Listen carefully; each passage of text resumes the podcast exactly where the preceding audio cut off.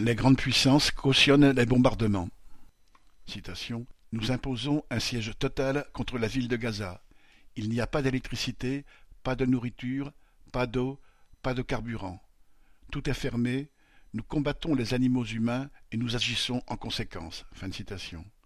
Voilà en quels termes le ministre israélien de la Défense, Yoav Galan, a parlé des Palestiniens. Qu'un membre du gouvernement d'extrême droite de Netanyahou fasse une telle déclaration n'est pas une surprise. Elle est bien significative de la politique du gouvernement israélien.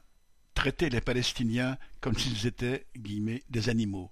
Il le fait en fait depuis bien longtemps, bien avant l'attaque du 7 octobre. Les conditions de vie des habitants de Gaza sont catastrophiques depuis des décennies, en particulier depuis 2006, du fait du blocus israélien. Le ministre de la Défense compte sur l'appui de la population israélienne qui est sous le coup de l'émotion après les attaques aveugles du Hamas. Mais les familles palestiniennes qui se retrouvent sous les bombes israéliennes, sans eau, sans électricité, n'en sont aucunement responsables. Elles ne le sont pas plus que la population israélienne ne l'est de la politique de Netanyahou qui aboutit à la négation du droit des Palestiniens à une existence normale.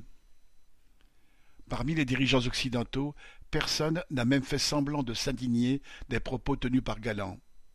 Il n'y a pas eu un mot de leur part pour dire, comme l'a fait une organisation humanitaire, Human Rights Watch, que cette déclaration était, citation, une invitation à commettre des crimes de guerre ce qu'elle est pourtant. Mais comment s'en étonner? Une fois de plus, on ne peut que constater que l'indignation des dirigeants des pays impérialistes est à géométrie très variable. Anine Rotès.